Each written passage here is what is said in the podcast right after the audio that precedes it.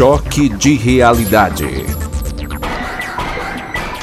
Enquanto 9 milhões e 300 mil pessoas, trabalhadores e trabalhadoras brasileiros e brasileiras tiveram salários suspensos ou reduzidos em até 75%, os deputados e senadores receberam 50 mil reais bruto, agora no mês de julho de 2020.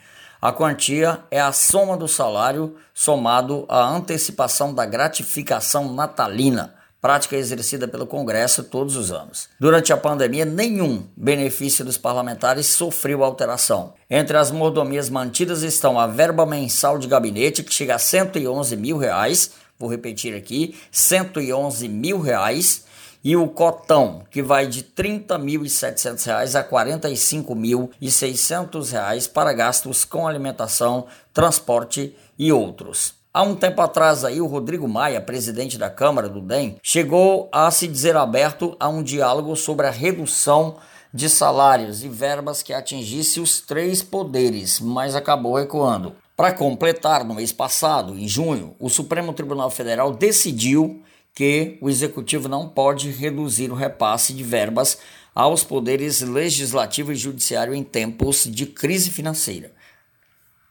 Esse é o tipo de informação que precisa com que nós precisa que nós façamos reflexões profundas sobre o que estamos vivendo nesse país, como é que as coisas são realmente nesse país, o que é que acontece atrás dos bastidores e que a gente só fica sabendo de tempos em tempos quando algum órgão de comunicação resolve noticiar fatos desta natureza. Porque na maioria das vezes a gente passa batido sem avaliar, sem, sem se importar, sem buscar saber o que realmente está acontecendo. 9 mil e 7, 9 milhões, aliás, e 300 mil pessoas tiveram ou um emprego perdido ou tiveram redução de até 75% dos seus salários para não ficarem desempregadas durante essa pandemia. Além dos que foram, entre aspas, agraciados com 600 reais durante cinco meses do governo federal, mas que tiveram a cesta básica aumentada, tiver todos os produtos de consumo básico necessário aumentados na hora em que o dinheiro chegou na conta, rapidamente inflacionou o mercado e um quilo de arroz, enfim, tudo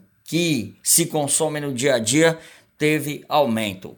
E aí você tem os representantes públicos brasileiros que ficaram nas suas casas, nas suas fazendas, nos seus redutos luxuosos, aí ganhando, receberam a bagatela de 50 mil reais agora no mês de julho, ainda com uma afronta chamada auxílio natalino, além dos 111 mil reais que eles recebem todo mês para poder manter os seus gabinetes. Agora pergunte aos professores das redes públicas municipais, estaduais, se eles já receberam seus 13 terceiros salários? Pode ser que em alguns casos, alguns municípios tenham pago os 13 terceiros salários dos seus servidores, mas isso não é uniforme, isso não é geral. Portanto, é uma afronta, isso é uma realidade que precisa ser rediscutida, que precisa mudar. Existe um corporativismo nas classes políticas brasileiras muito grande, muito velho, muito arcaico, a ponto de o presidente da Câmara dizer que é sensível sim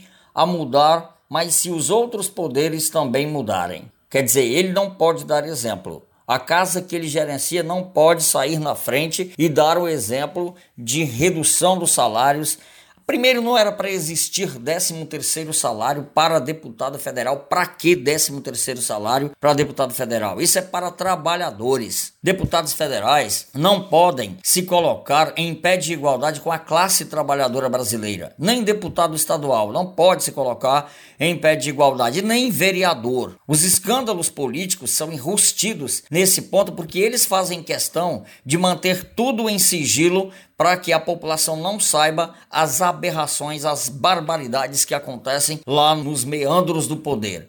Como é que alguém pode chegar em público e alegar que os recursos estão diminuindo, que não é possível comprar respiradores para os hospitais municipais, que não é possível distribuir máscara gratuita para a população que está morrendo por conta do coronavírus em todos os rincões do Brasil?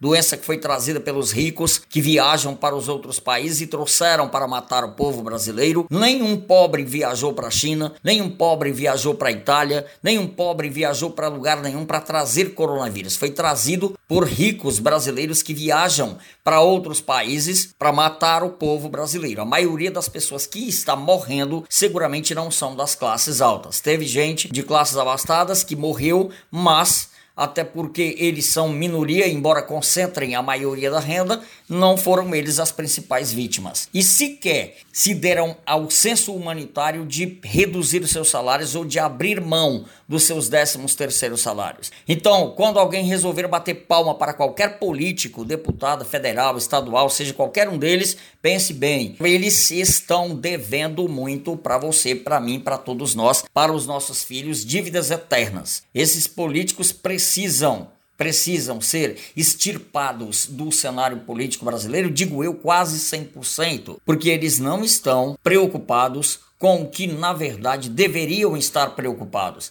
Foram eleitos para representar a maioria. A Constituição brasileira tem lá como prerrogativa principal que o poder emana do povo, o poder é do povo, ele apenas o delega aos mandatários. O povo apenas escolhe alguém para gerenciar o poder para ele, povo, mas não para se enriquecer. Isso sem contar com os acordos, com as corrupções. Há deputado federal por aí afora que, com as tais das emendas parlamentares que eles têm direito, fecham acordos com prefeitos corruptos das suas teias políticas, das suas redes políticas. Para quê? Para fechar a emenda. Vamos supor, o deputado mandou uma emenda de 400 mil reais para fazer uma quadra esportiva numa comunidade tal no município de Irauçuba, no município de Miraíma. Há quem diga, e não sou eu quem estou afirmando, embora eu saiba, mas não posso provar, que esse deputado leva uma quantia em torno de 20% desse valor. O prefeito leva mais a parte dele e ainda tem gente que leva mais outra parte. O que sobra para fazer a obra é uma parte minguada e é por isso que grande parte das obras do seu município